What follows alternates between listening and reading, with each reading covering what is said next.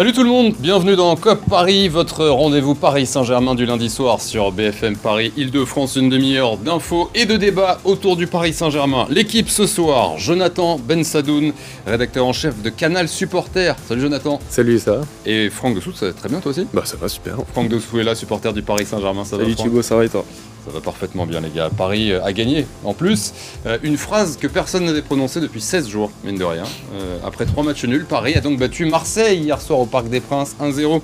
Euh, L'événement de ce match, c'était le changement de système. Christophe Galtier passé à 4 derrière pour la première fois de la saison. Ce 4-3-3 vous a-t-il convaincu? C'est notre premier thème ce soir. Et puis Kylian Mbappé a parlé.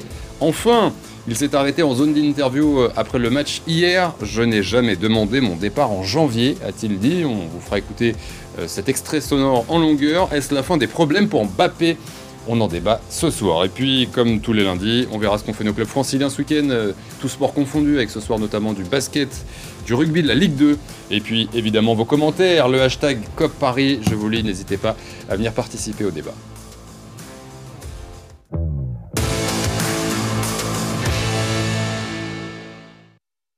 Le PSG nouveau est arrivé, euh, un PSG en 4-3-3, donc c'était le cas hier soir pour la première fois de la saison euh, face à l'Olympique de Marseille. Fini la, défense à 3 ou à 5, Christophe Galtier euh, est passé à 4 derrière. Le but du match, l'unique but est inscrit par Neymar sur une passe de Bappé. Paris est resté sur 3 matchs euh, de suite sans victoire. Enfin, euh, une victoire à nouveau. Écoutez l'entraîneur du Paris Saint-Germain après le match. Il nous explique pourquoi il a décidé de changer l'organisation tactique de son équipe sur le terrain. Concernant euh, le changement euh, de système, qui n'était pas lié à l'absence des uns et des autres, c'était une réelle volonté de, faire autre chose. Les derniers matchs euh, ont été très poussifs par rapport à ce que j'avais identifié de, Marseille. Il me semblait opportun de rajouter, du monde à l'intérieur du jeu pour sortir sous la pression marseillaise, qui est une équipe qui qui est très, euh, qui vient vous chercher, qui est quasiment dans l'individuel. Évidemment que dans ma réflexion, euh, il y avait aussi de, mettre dans des zones euh, préférentielles mes, mes trois offensifs, que ce soit Léo, euh, Né et, Christophe Galtier au micro d'Arthur Perrault hier soir au Parc des Princes. Alors ce changement de système vous a-t-il convaincu? Le PSG doit-il rester en 4-3-3 Désormais, c'était euh, de cette manière que les Parisiens étaient alignés sur la pelouse hier. Franck, Jonathan, votre avis 4-3-3 convaincu ou pas? Moi, oui, je suis convaincu. Je suis convaincu du coup parce que je pense que le système qu'a mis à Christophe Galtier en 3-5-2 jusqu'au match de Marseille, c'était plus un système politique parce qu'il ne voulait pas faire de choix entre euh, Marquinhos, euh, Kipembe et Ramos du coup. Et donc là, du coup, il en a profité. Et j'estime que ce système-là permet euh, d'avoir euh, une assise défensive et d'avoir une meilleure ressortie de balle. Et hier, on a pu voir par exemple que Fabien Ruiz, on a pu voir son talent. Et ça a permis aussi de, de, de, de mettre en avant plus ou moins Marco Verratti qui a fait moins de courses euh, sans ballon. Jonathan. Alors après, juste, je rebondis sur ce que tu dis. Euh, bon, Galtier, on n'est pas obligé de le croire, hein, mais euh, il dit que c'est pas lié aux blessures derrière que ce, ce changement tactique. Moi, je pense que. Ouais, je pense que ouais, c'était le bon moment pour changer. Ouais. J'y crois pas trop. Ok. J'y crois pas trop. Jonathan, est-ce que tu es toi aussi convaincu comme Franck par ce, ce- ce nouveau système? Convaincu, obligé, parce que euh, lorsque, bah, quand tu as aussi peu de défenseurs centraux, déjà, c'était quand même une hérésie de base de commencer avec une défense à 3. Bon, là, visiblement, on est repassé donc en 4-3-3, et Christophe Galtier l'a dit en- après en conférence de presse que ça allait peut-être probablement, en tout cas, ce sont ces termes perdurer, mais moi, je pense que je suis convaincu par le système, mais pas par les joueurs. C'est-à-dire que moi, je pense qu'il y avait Fabien Ruiz, Vitinha, Verratti, ça a très bien marché hier. Maintenant, je pense qu'à terme, si Paris veut vraiment trouver de l'équilibre d'équipe, euh, pour moi, il y a un joueur euh, qui est presque central, j'ai envie de dire, dans l'équilibre de tout ça, c'est un joueur qui s'appelle Danilo Pereira. Et Danilo Pereira en 4-3-3 euh, aux côtés de Verratti, Vitinha, qui peut coulisser entre la défense centrale et le milieu de terrain, ça peut être très important parce que ça peut aussi permettre aux latéraux de jouer davantage plus haut.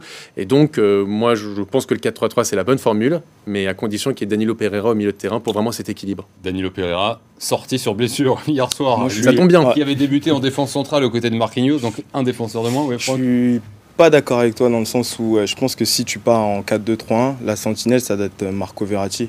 Parce que du coup, il va moins, euh, moins se dépenser en étant relayeur. Et hier, on l'a vu par exemple, Fabien Ruiz par rapport à, à, Marco Verratti, a un plus gros volume de jeu. Il tente plus, il tire plus. Il, peut, il pourra potentiellement compenser les, les montées de, de, de Nuno Mendes et aussi Vitinha par exemple qui qui court énormément. Après, par rapport à Nuno Mendes, il faut savoir, je pense qu'avec la sélection portugaise, il joue à 4 mm. et je pense qu'il fait des bons matchs. Après, je pense que ça ne gênera pas au Paris Saint-Germain de jouer à 4 derrière. Ils ont déjà commencé à le faire. Donc je vois pas en quoi ça le gênerait. Ah non, moi, je, moi c'est pas ça. Mm. Je pense qu'en termes d'équilibre d'équipe, c'est-à-dire que Fabien Ruiz, de base, euh, sa formation, c'est être un 8-10. Là, le souci étant que euh, tu le demandes de jouer donc en 8, presque 6. Alors Verratti, certes, tu l'as devant la défense, mais pour le coup, ça ne te permet pas d'avoir, comme je te dis, une... Euh, enfin après, c'est mon avis, c'est un équilibre d'équipe là-dedans, et que justement un mec comme Danilo Pereira te permet d'être soit en défenseur central et donc d'avoir toujours Verratti devant la défense, comme tu le dis, en, relanceur devant la défense et en sentinelle. Et en même temps, derrière, bah, Danilo Pereira, il peut aussi apporter par sa taille, par son physique. C'est quelqu'un de costaud qui peut aller prendre les, euh, qui est bon au duel aérien, euh, qui peut récupérer les ballons sur des ballons longs, justement. C'est un joueur qui peut être très important, qui est très important pour le PSG dans ce système-là. Et la preuve, c'est que les deux meilleurs matchs du PSG la saison passée, c'était quoi qu'on en dise contre le Real Madrid et à l'aller et au retour. Et c'était avec Danilo Pereira dans ce rôle-là un peu. Ouais, je suis d'accord avec toi sur euh, Danilo Pereira. C'est un très bon joueur, il fait un très bon début de saison, mais je pense que, moi après ça reste mon avis, je mm. pense que si Christophe Galtier part avec un 4-2-3-1, il mettra Marco Verratti parce que je pense que c'est le meilleur milieu défensif du Paris Saint-Germain. Et un joueur comme Ruiz, je pense qu'il va couvrir pas mal d'espace et il a un gros volume de jeu. Hier, il a récupéré pas mal de ballons. Donc j'estime qu'après, après, mhm. la saison elle est longue. Hein. Ah Au final, peut-être que Danilo il jouera en 6 et on aura peut-être Vitinha et Ruiz en 8. jouera pas d'ailleurs. Ouais, ou peut-être qu'il jouera pas, ou peut-être Verratti, euh, Verratti peut-être qu'il sera blessé. Donc euh, mhm. on ne sait pas. Mais je pense que je partirai plus sur Verratti, Vitinha et Fabien Ruiz. Alors euh, les gars, je trouve que vous avez un peu la mémoire courte. la saison dernière, souvenez-vous, saison Pochettino. alors lui, pour le coup, qui n'a jamais rien changé, c'était le 4-3-3. Et si je me souviens bien, J'en ai entendu beaucoup réclamer avec l'équipe que le Paris Saint-Germain avait de passer à 3 derrière. Moi, j'ai jamais été fan. Que ça euh, allait mettre en valeur les pistons, ah, justement, Nuno Mendes à gauche, Hakimi à droite, que ça allait permettre de faire une place à Ramos dans la défense, que surtout aussi les trois de devant c'était le meilleur système pour euh, les associer devant, qu'ils aient en gros pas trop à défendre et qu'ils soient dans leur place préférentielle. Donc tout ça, c'est. Moi, j'ai jamais été fan de la défense à trois façon. Mhm. Donc euh, je pense que c'est un système où les deux milieux défensifs, ils, courent énormément, ils prennent énormément de vagues, ils n'arrivent pas à gérer les comptes des équipes adverses. Donc je pense qu'avec un milieu à trois, tu peux euh, potentiellement compenser les comptes des équipes et avoir la possession de balle. Moi, je suis 100% d'accord avec toi. Le truc, c'est que la saison passée, tout le monde criait au scandale le fait qu'il n'y ait pas de la défense à 3. Maintenant qu'il y a la défense à 3, tout le monde crie au scandale le fait qu'il n'y ait pas de la défense à 4. En fait, comment dire, le 4-3-3, 3-4-3, machin. C'est, à la limite, c'est que une des, des, noms et un, système écrit sur une feuille. Ce qui compte, c'est l'animation et la façon dont jouent les joueurs. La preuve, c'est que quand je vous parle de Danilo Pereira, c'est dans un 4-3-3, mais qui peut se transformer facilement en 3-4-3, en fait. Donc, c'est, ce qui compte, c'est l'animation offensive. Et souvent, c'est ce que je dis, c'est que euh, la saison passée, les bons joueurs en défense à 4, ils sont bons aussi en défense à 3. Et les joueurs moyens de la saison passée en défense à 4, ils sont moyens cette saison. Hakimi était moyen la saison passée, il est moyen cette saison. Nuno Mendes était très bon la saison passée. Il est moyen, il est, pardon, toujours très bon cette saison. Et on peut dire ça de Marco Verratti. On peut dire ça euh, Marquinhos qui était moyen la saison passée. Il est encore moyen cette saison. Bref, ce ah, qui compte c'est l'animation. Hier, il a fait un bon match. Non, mais enfin, c'est le oui, premier. Oui, c'est le premier, mais je pense que oui, je suis d'accord. Mais quand même, on a retrouvé un, un bon Marquinhos. Il a été bon dans le duel aérien. Après, c'est peut-être réducteur de ma part. ça hein. directement au, Moi, je pense. au système ou... Bah, la saison passée, il est moyen, hein, et pourtant, euh, c'était. Mais il est moyen à, partir hein. du match du Real. Même avant, même avant, il était pas. Ouais. Ah, on le perd face au Real, où il fait ses Alors, plus grosses erreurs. On le perd définitivement, mais la saison passée de Marquinhos. Hier, je trouve, il a fait un bon match. Non, mais hier, bien sûr, mais la saison passée, elle est moyenne, quoi. Et pour le coup, Marquinhos, ok, hier, il fait un match plutôt correct, plutôt bon, mais Bon, c'est pas le Marquinhos qu'on connaît. Et puis, euh, moi je répète, je pense que c'est une question de, d'animation et comment les joueurs ils animent et ils jouent en général, quoi. Parce que voilà. Question d'animation, mais quand il va falloir coucher les noms sur la feuille, derrière il y en aura que quatre, dont deux défenseurs centraux. Quand euh, tout le monde sera là, si c'est le cas d'ailleurs, euh, vous mettez qui en défense centrale? Parce que là c'était facile, il n'y avait pas besoin de trancher. T'avais Marquinhos le patron, t'avais Kim Pembe le, le parisien, et puis Ramos la star. Si on a les trois, qu'est-ce qu'on fait dans ce système? Bah, il faut juste voir les performances. Est-ce que Sergio Ramos a fait, si ce n'est qu'un bon match depuis le début de la saison? Ça, Galtier, il peut le faire euh, Mais mettre Ramos bah oui, si, il, il a- veut gagner, donc gagner. le but c'est de gagner. Choisir, c'est renoncer. Donc je pense qu'il partira sur une charnière. Alors, ce que je veux dire, c'est que il- est-ce qu'il peut, est-ce qu'il veut vouloir le faire quand on est entraîneur du Paris Saint-Germain? On sait qu'on peut vouloir faire des choses. Pouvoir le faire, par exemple, comme sortir Messi ou Neymar avant la 85e, on, on a l'impression que c'est- c'est compliqué. Politiquement, est-ce que vous voyez, vous voyez mettre Ramos sur le banc? Bah, j'ose espérer. Moi, j'ose espérer. J'ose Mais- espérer parce mais- que, encore une fois, aujourd'hui, j'ai j'ai l'impression qu'on se satisfait seulement le fait qu'il y ait Sergio Ramos sur le terrain. Il faudrait quand même un moment analyser ces matchs et forcer de constater que les matchs de Sergio Ramos sont tous très moyens. Et je suis gentil quand je dis ça. Mais Le problème, c'est que dès qu'il faut courir, quoi. Quand, quand faut Oui. pas courir, ça va. Je pense mais que dans une défense à 4, si la défense à 4 est maintenue, ça sera compliqué. Tiens, on va écouter euh, à nouveau Christophe Galtier hier soir, euh, justement, parce que là on débrief. euh, ce 4-3-3 vous a-t-il convaincu? Lui, qu'en a-t-il pensé de sa nouvelle formule tactique hier soir au Parc des Princes, Christophe Galtier? J'ai été satisfait sur les 25-30 premières minutes où nous sommes créés des situations, même si euh, Marseille nous, nous a posé des problèmes, notamment euh, quand nous étions sur notre bloc bas et qu'ils utilisaient bien la largeur. De toute façon, avec la suspension euh, de Sergio et, la blessure de Dani, voilà, euh, évidemment qu'on commence à être euh, très affaibli dans ce secteur-là. Il est fort probable qu'on continue dans ce système-là en l'améliorant. On va avoir maintenant des séances d'entraînement pour, pour le travailler. Voilà, donc déjà, qu'on comprend bien, c'est qu'a priori, euh, on est parti pour euh, une nouvelle ère tactique cette saison Paris Saint-Germain, euh, avec ce, ce 4-3-3. On en a peu parlé, mais je le disais tout à l'heure, le passage à 3 derrière, c'était l'un des arguments, c'était de mettre les, les trois stars de devant dans leur, leur meilleure position, donc plutôt recentré, avec pas trop besoin de défendre. Est-ce que de, passer sur ce 4-3-3, ça va pas poser un problème devant pour Messi, Neymar et, et Mbappé, à votre avis? Bah, hier, j'ai vu sur le match de Neymar.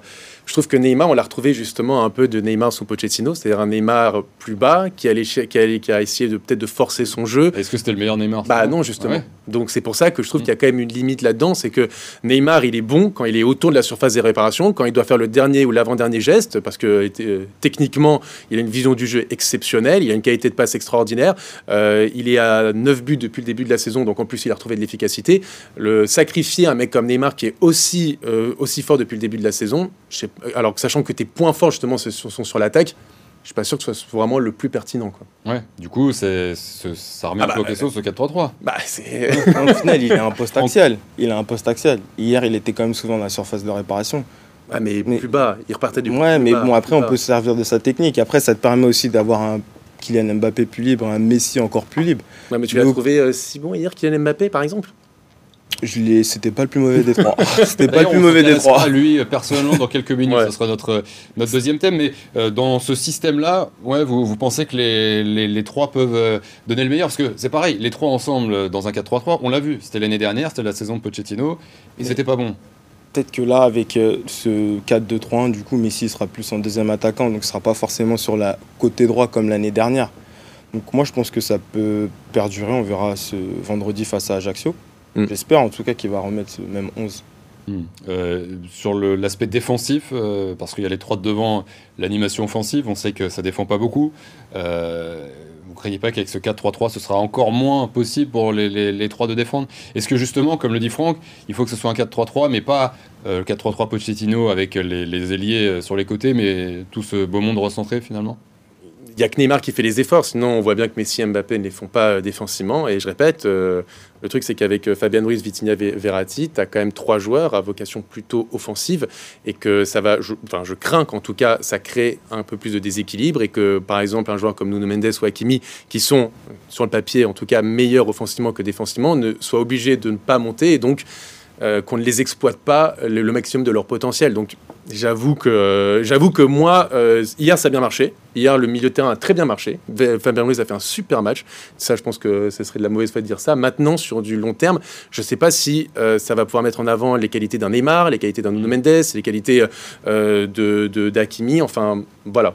Quelques doutes. Le changement de système vous a-t-il convaincu? Euh, C'est la question que j'ai posée à Jonathan, à Franck, et qu'on vous a posée également sur le compte Twitter de BFM Paris Île-de-France, hashtag COP Paris.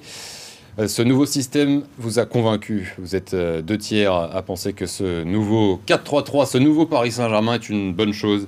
Bah, comme le disait Franck, Élément de réponse à partir de vendredi. Deuxième tentative, a priori, on a entendu Christophe Galtier pour le, déplacement à Ajaccio. Hein. Ce sera le premier match de la 12e journée de Ligue 1, vendredi soir à 21h pour le Paris Saint-Germain. Euh, vous regardez BFM Paris Île-de-France, COP Paris comme tous les lundis soirs. Petite pause et on revient dans un instant s'intéresser justement à Kylian Mbappé. Il a parlé hier soir, euh, un peu tard diront certains, en tout cas. On l'écoutera et on jugera. Est-ce la fin des problèmes après la prise de parole de Mbappé? Euh, On en débat dans un instant.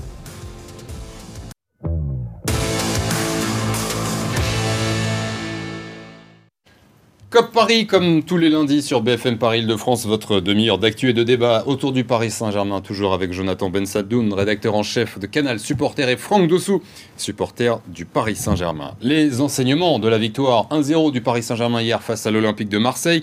Le terrain a livré ses vérités, on en a parlé en première partie. Kylian Mbappé aussi hein, est venu livrer ses vérités. Il s'est arrêté en zone d'interview après le match. Il a parlé quelques minutes pour la première fois depuis les révélations, euh, les différentes révélations de la semaine dernière, euh, et ses envies surtout de départ supposé au mois de janvier. Écoutez Kylian Mbappé hier au micro d'Arthur Perrault. J'ai jamais euh, demandé mon départ en janvier. L'info qui est sortie le jour du match, j'ai pas compris parce que je suis impliqué ni de près ni de loin de cette info, donc j'étais tout autant choqué que tout le monde. Et après, il faut faire avec. Il y avait un match à jouer, il y a un autre match à jouer. Juste pour dire que c'est complètement faux, et moi, je suis, très content. Voilà, Kylian Mbappé hier après la victoire face à, l'Olympique de Marseille. Alors déjà, il faut préciser, c'est sa vérité. On la respecte, on n'est pas obligé de le croire, on peut le croire ou non. Euh, nous, nous maintient nos informations que selon son entourage, euh, il souhaite quitter le Paris Saint-Germain le plus rapidement possible. Toujours est-il qu'il est venu euh, démentir ça hier soir face aux journalistes. Est-ce que c'est une manière un peu de rentrer dans le rang, de dire bon, euh, on efface, euh, on calme un peu tout ça Est-ce que en venant là, c'est un peu la, fin des problèmes, là, Mbappé? La fin des problèmes, je sais pas, mais disons que non. De toute façon, en fait, je pense que tout dépendra des résultats. C'est-à-dire que si le jeu, si le jeu va bien, si les résultats vont bien, euh, il n'y aura pas de problème c'est triste à dire, mais c'est comme ça. C'est que dès qu'il y aura un peu un, grain de sable, on va dire, qui va pouvoir, qui va rentrer un peu dans le rouage, que ça va un peu, j'ai peur que ça parte, euh, que ça reparte du moins comme ça. Là, hier, Paris a gagné. Euh, il a fait une passe Mbappé a fait une passe décisive. On est à quelques semaines de la Coupe du Monde. Voilà, je pense qu'il essaie effectivement de temporiser les choses et c'est pas plus mal. Mais de là à dire que ça y est, euh, tout va bien dans le meilleur du monde au Paris Saint-Germain, j'en suis pas si sûr. Franck est-ce que ça sent la fin des problèmes Non, non, c'est pas la fin des problèmes. La saison, elle vient juste de commencer. On aura encore plein de problèmes, je pense, avec euh, Kylian Mbappé et surtout des problèmes extra-sportifs. Il sait très bien comment il est. Il est clivant, il est arrogant. Euh, je pense qu'il n'y a pas de fumée sans feu. Et au final, il a. quand même hein, d'entendre ça de la part d'un supporter du Paris Saint-Germain. Bah, oui, mais après, moi, je euh, supportais, je supportais le Paris Saint-Germain avant Mbappé. Et s'il part, je continuerai à supporter euh, le, PSG. Après, c'est un très bon joueur, hein, on va pas se mentir. Il nous a rapporté le titre euh, l'année dernière. Mais je pense que là, en ce début de saison, même si les chiffres parlent pour lui, il devrait encore plus se concentrer sur le sportif que sur l'extra-sportif. et, voilà. et envisager un départ de Mbappé, ça te fait pas, ça te fait pas mal au cœur, quoi. Bah, il part, il part. Il y aura toujours le PSG. c'est dommage de dire ça, mais bon, il y aura toujours le Paris Saint-Germain. Non, mais sur la fin, de... qu'est-ce que vous pensez en fait de sa déclaration, du fait qu'il vienne? Euh, Alors, on rappelle, hein, les informations sont sorties lundi soir euh, euh, sur RMC sur ses envies de départ rapidement. Il, a il aurait pu, après, donc le mardi, toute la presse en est emparée. On était dimanche soir cinq jours après, bon, c'est vrai qu'on s'est étonné de ne pas avoir démenti de sa part plus tôt. Il vient. C'est bizarre. Bon, il vient surtout, la, surtout la justification, euh, ce qu'on disait en, antenne. J'étais en, train de dormir et je me réveille à ça.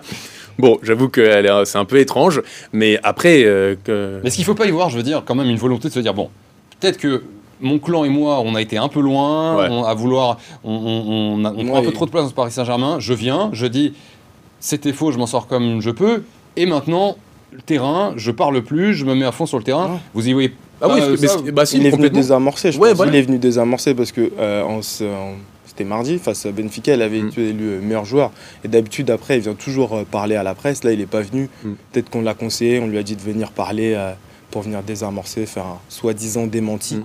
Mais, bon. Mais après, en soi, c'est pas, c'est comme tu le dis, c'est en soi, on peut pas lui reprocher de vouloir désamorcer justement parce que c'est parti tellement loin. Euh, on est parti de juste, il est pas content, à il a envie de partir le plus rapidement possible. Limite, il voit, il verrait euh, à casser son contrat. Mm. Donc c'est parti dans des extrêmes en quelques heures à peine. Donc c'est pas plus mal en soi qu'il soit venu, que ce soit vrai ou pas. Après, j'ai envie de dire, c'est un autre débat. Mais là, pour le coup, effectivement, ce qu'il faut se concentrer, c'est sur le terrain. Il y a le Paris Saint-Germain doit se qualifier pour les huitièmes de finale avec des champions en essayant d'être premier, essayer de remporter encore un titre de champion de France. Il y a une Coupe du Monde aussi à préparer. Donc, moi, je pense que c'est une bonne chose qu'il soit venu dans la presse, qu'il soit, qui désamorce tout ça, qu'on qu'on parle de sportif. Est-ce que tu disais, tu as raison, qu'on parle que de sportif et pas d'extra sportif. Et puis même, j'ai envie de dire que même pour ses coéquipiers, Enfin, ce qu'on entend dans la presse, c'est de dire qu'en fait, il n'est pas satisfait du recrutement, il n'est pas satisfait limite de avec qui il joue. Il a l'impression qu'en fait, on en parle. Donc ça, on n'en parle qu'aux joueurs. En gros, on leur parle pas euh, de ce qu'ils font, comme on dit sur le sportif. On parle que de ça. Que pensez-vous d'Mbappé? Comment il hmm. est à l'entraînement? Non, mais les même... ils n'ont pas envie de répondre à ce genre de mais questions. Même, vis-à-vis des coéquipiers, t'imagines Enfin, c'est qu'on parle quand même d'internationaux. Euh, quand on parle de euh, Carlos Soler, Fabien Ruiz, sont quand même des internationaux espagnols. Les mecs, ils entendent ça dans la presse, ils doivent se dire, eh, euh, quand même, respecte-moi. Genre. après, est-ce qu'on peut vraiment donner tort à Mbappé sur ce cas-là Ah non, mais après, ça, après c'est, il les côtoie au quotidien. après, nous, on a notre avis effectivement autour de la table, mais quand c'est lui qui dit ça, les mecs qui sont à côté, qui partagent le vestiaire et qui partagent un match, ils l'ont mauvaise et je peux un peu le comprendre, je peux un peu les comprendre. Quand on voit sa, déclaration euh, hier et qu'on corrèle ça avec ce qui se passe sur le terrain, euh, c'est aussi pour ça que je pose la question ce soir sur la fin des problèmes, c'est que on l'a vu en août, euh, Boudeur plus que ça mm. sur le terrain. Bon, Là, hier, il fait la passe, la première d'ailleurs, passe décisive de la saison pour Mbappé. Passe à Neymar, derrière le petit câlin, voilà. Bon, non, mais ce que je veux dire, c'est que sur le terrain, ça se passe bien le, message qui est envoyé euh, en interview colle avec ce qu'on a vu sur, euh, sur le terrain. C'est pour ça qu'on on peut peut-être espérer, mais ou pas d'ailleurs, mais que, que voilà, on, on, passe à une autre étape là dans la saison. je pense qu'il devrait, ouais, il devrait faire le, le, le dos rond, euh, s'investir dans le collectif comme il a fait l'année dernière. On a besoin de lui et c'est peut-être qu'avec lui qu'on qu'on arrivera à remporter plusieurs trophées en fait. Et puis on a besoin de retrouver effectivement le Mbappé de, la saison passée, qui était, je trouve, un Mbappé beaucoup plus collectif, qui portait euh, l'équipe. Ouais, et qui, qui pensait, qui, qui, savait que ses performances individuelles et euh, le fait que, que, sa, mise en avant passait aussi par le collectif. Et en l'occurrence, donc il était meilleur passeur, meilleur buteur. Et c'est comme ça qu'on l'a mis à ce point-là, à ce niveau-là, Mbappé, en disant que c'était un des meilleurs joueurs du monde. C'est pas Et là, on a l'impression que depuis le début de la saison, qu'il est un peu régressé dans son jeu, en étant plus individualiste, faisant moins de passes, à essayer de faire la différence tout seul. Et c'est pour ça que les supporters étaient un peu frustrés. Maintenant, s'il arrive à se remettre la tête à l'endroit, à se concentrer sur le sportif et à, se, concentrer sur ses vraies qualités, bah, c'est tout bénéf pour Paris. Quoi. Je voudrais juste vous faire écouter un autre. Euh, il s'est pas arrêté longtemps hein, hier, en 3-4 mm. minutes devant la presse, mais un autre extrait sur bah, les conséquences de toutes ces histoires. Est-ce que ça l'atteint? Est-ce que lui, il est touché? Ça peut impacter ses performances? La réponse hier soir de Kylian Mbappé. Tu joues au Paris Saint-Germain, tu sais dans quoi tu t'embarques, euh, tu, sais, tu, sais, tu sais ce que ça va impliquer dans le bien comme dans le pas bien, donc euh, il, faut, il faut être prêt. Tous ceux qui, viennent ici, ils savent, on les prévient. Donc maintenant, euh, on, est, on est en plein dedans en ce moment, mais le plus important pour moi, c'est de, jouer, de donner le meilleur moi-même sur le terrain. si je commence à, trop m'éparpiller, je vais me fatiguer. Voilà. Permettez-moi de ne pas y croire. Parce que, parce que pas ah bah bien sûr, quand on voit son niveau de jeu par rapport au début de saison et par rapport à son passé, ça n'a rien à voir. Donc même si hier soir, il fait peut-être un de ses meilleurs matchs. Euh, ouais, mais enfin, c'est ouais, mais c'est pas un super match, c'est pas les matchs qu'on pouvait voir de Kylian Mbappé. Et, ce qui est normal en soi, il, répète si t'es pas content, euh, triplé ou tu sur le banc, etc. Mm. Tu, tu, me parles pas d'âge, très bien. Ça, c'est bien sûr, il a raison. Mais à un moment, c'est un être humain, c'est normal. Il entend tout ce qui, ce qui est autour de lui. C'est normal que ça l'atteigne. Après tout, il a que 23 ans, il faut, le rappeler. Paris Saint-Germain, euh, encore le PSG. Hein. Ajaccio, Paris Saint-Germain pour le début de la 12e journée de Ligue 1. C'est le prochain match de l'équipe de Galtier en 4-3-3 probablement. Ce sera vendredi soir à 21h. Comme tous les lundis, on termine euh, cette émission en prenant des, nouvelles de tous les clubs franciliens, tous sports confondus. Le récap du week-end préparé aujourd'hui par Sami Ali. Voyager leur va si bien. Troisième succès de rang pour les joueurs du Paris FC à Saint-Etienne. Timide en première période, les Verts sont tout proches de voir Guy Lavogui inscrire un bijou. C'est finalement le cardinal à l'heure de jeu qui concrétise pour le PFC. Les Franciliens, réduits à 10 pour le dernier quart d'heure, parviennent toutefois à faire le break grâce à Chahiri. L'AS Saint-Etienne enchaîne un quatrième match sans victoire et s'enfonce dans le bas du classement de Ligue 2. Grâce à sa victoire, le Paris FC lui intègre le top 10 et pointe désormais à la 9e place du championnat. Même réussite pour le Stade français qui s'est lui aussi imposé à l'extérieur chez la Lanterne Rouge à Pau. Les stadistes aplatissent les premiers avec la puissance de Gabriag, mais sont ensuite punis par leur indiscipline avec des palois en réussite. Mené 29 à 7 à la pause, le Stade français se révolte dans le dernier quart d'heure. Vandermecht et deux essais de Glover permettent aux soldats roses de décrocher leur première victoire à l'extérieur depuis février et d'intégrer le trio tête de top 14. De son côté, le Racing 92 a les mêmes difficultés à voyager cette saison. Tendance confirmée sur le terrain de Bordeaux-Bègle. Les Franciliens se mettent trop à la faute pour espérer l'emporter à Chabandelmas. Deux essais de Diaby pour les Girondins, tandis qu'Antoine Gibert visite l'embu à l'heure de jeu. Insuffisant pour renverser la tendance. L'UBB s'impose 29-17. C'est la quatrième défaite de la saison pour les Racingmen qui pointent à la 11e place de top 14. L'exploit n'était pas loin pour le Paris Basketball sur le cours central de Roland Garros où le parquet a remplacé la terre battue le temps d'une journée. Les Parisiens ont longtemps fait trembler les monégasques leaders du championnat. Devant 10 000 spectateurs, Juan Bégarin a régalé avec 28 points inscrits, record en carrière. Mais Mike James a fait mieux côté monégasque avec 29 unités. Les joueurs de Will Weaver s'inclinent finalement 91 à 95. C'est la cinquième défaite des Parisiens en autant de matchs. Paris est dernier du classement de Betclic Elite.